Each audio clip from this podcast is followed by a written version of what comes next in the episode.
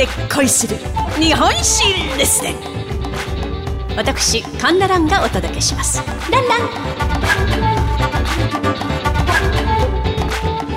菅原道真の巻。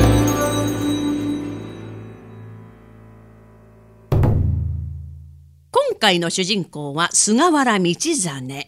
えー、菅原道真と言いますとね、学問の神様として有名でございますが、まあ、学問の神様と称えられるほどなんですから、とても頭の良い、まあ、優秀な学者さんでありましたが、まあ、彼は優れた政治家でもあったんです。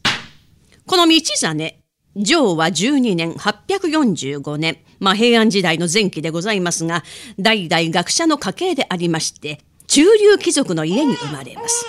まあ、幼い頃から頭脳明晰で神道と呼ばれていた道真。若干5歳にして、もう大人顔負けの和歌を読んでいるんです。梅の花、紅の色にも似たるかな。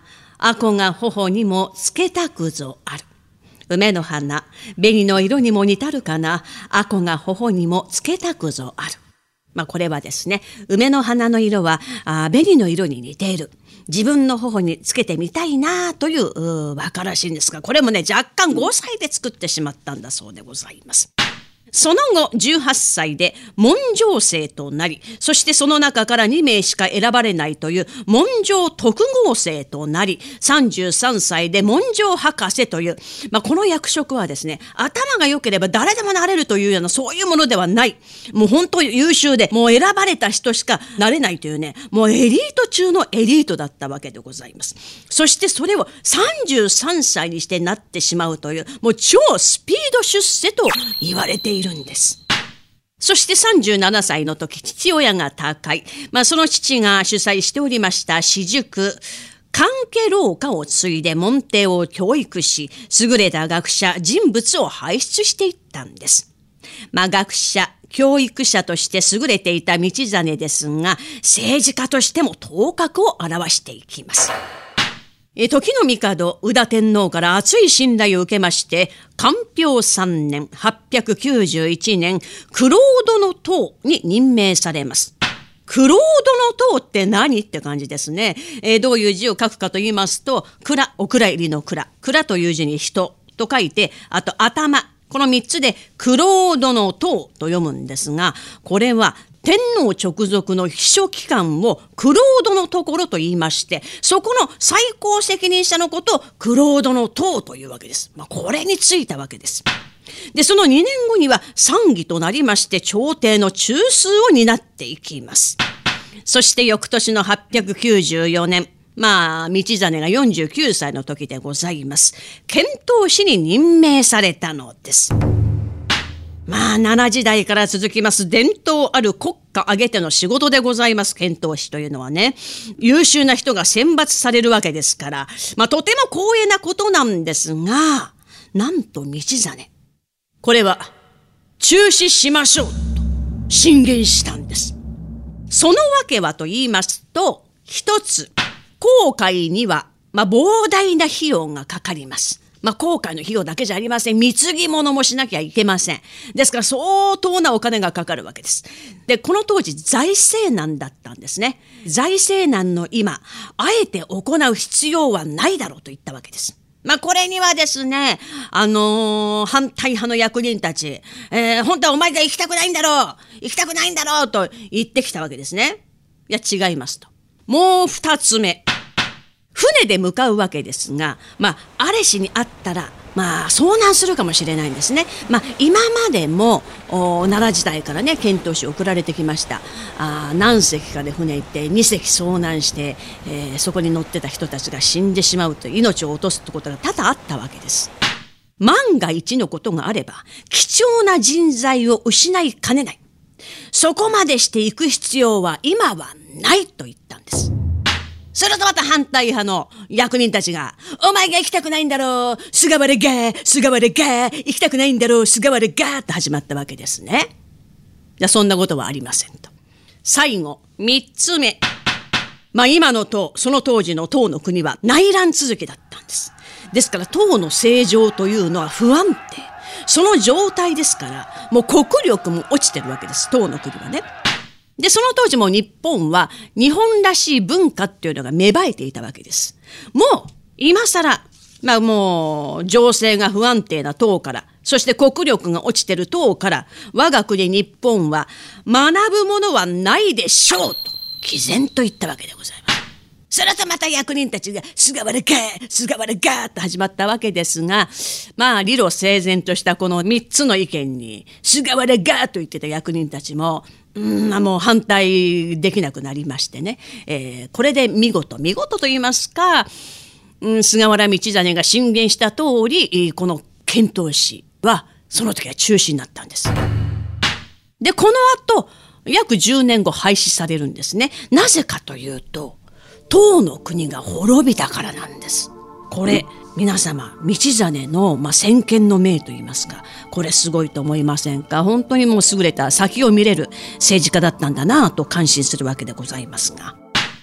それでですね、この頃になりますと、まあ、日本ですね、唐から持ち込まれた、まあ、その奈良時代から始まった遣唐使で、え唐から持ち込まれた文化と、まあ、昔からある日本の文化が混じり合いまして、日本独自の文化が、まあ、様々な形で、まあ、上品で繊細で、えー、自然と調和した日本ならではの文化というのが生まれていたんです。そしてこの遣唐使廃止が日本独自の文化をさらに発展させたと言われているんですね。まあこれが教科書などで習う国風文化というものなんです。えー、例えばどういうものがその当時生まれたかと言いますと、遺憾即体や十二人へといったまあこの衣類の変化が起きてくるわけです。そしてまあ建築で言いますと神殿作りというのが生まれる。またひらがなを用いる。その結和歌が作られたりですとかね。日本最古の物語と言われます竹取物語や古今和歌集が作られました。そして皆様ご存知清少納言の枕草子や紫式部の源氏物語が生まれたわけでございます。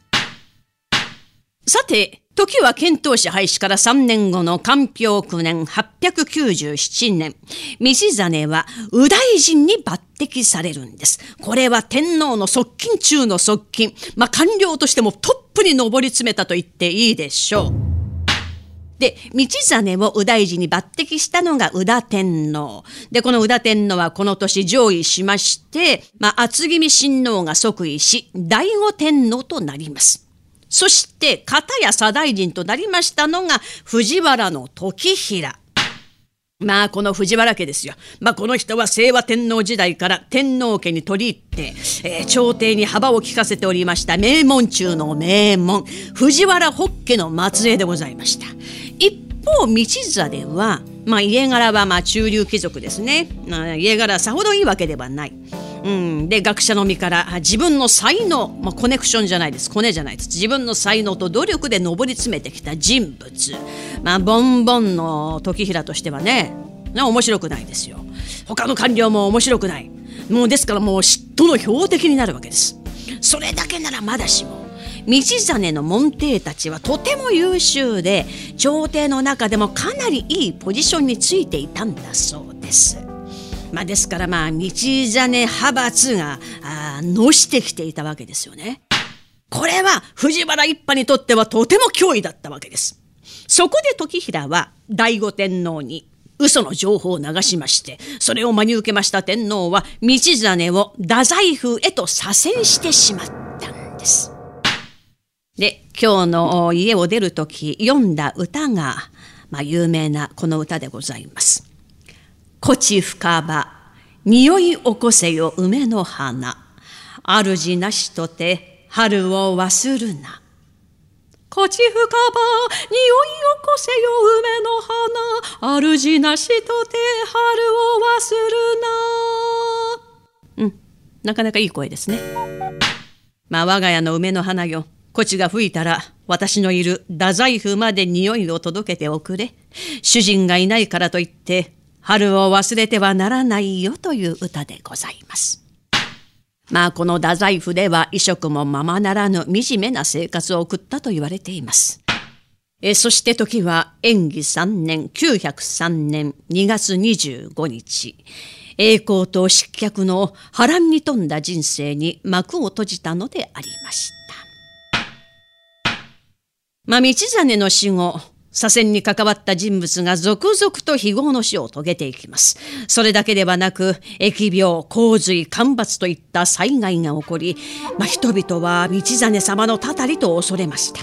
この道真の霊を鎮めるため、天満宮が作られたのであります。そして現在、道真にまつわる神社は、天満宮、天神社をはじめおよそ1万2000社存在しているのであります。遣唐使廃止という毅然とした決断をし、自尊の精神でもって日本の文化を守り、発展させた功績は多大なものであったと言えましょう。優れた学者であり、希代の政治家でもあった菅原道真の一席。これをもって読み終わりといたします。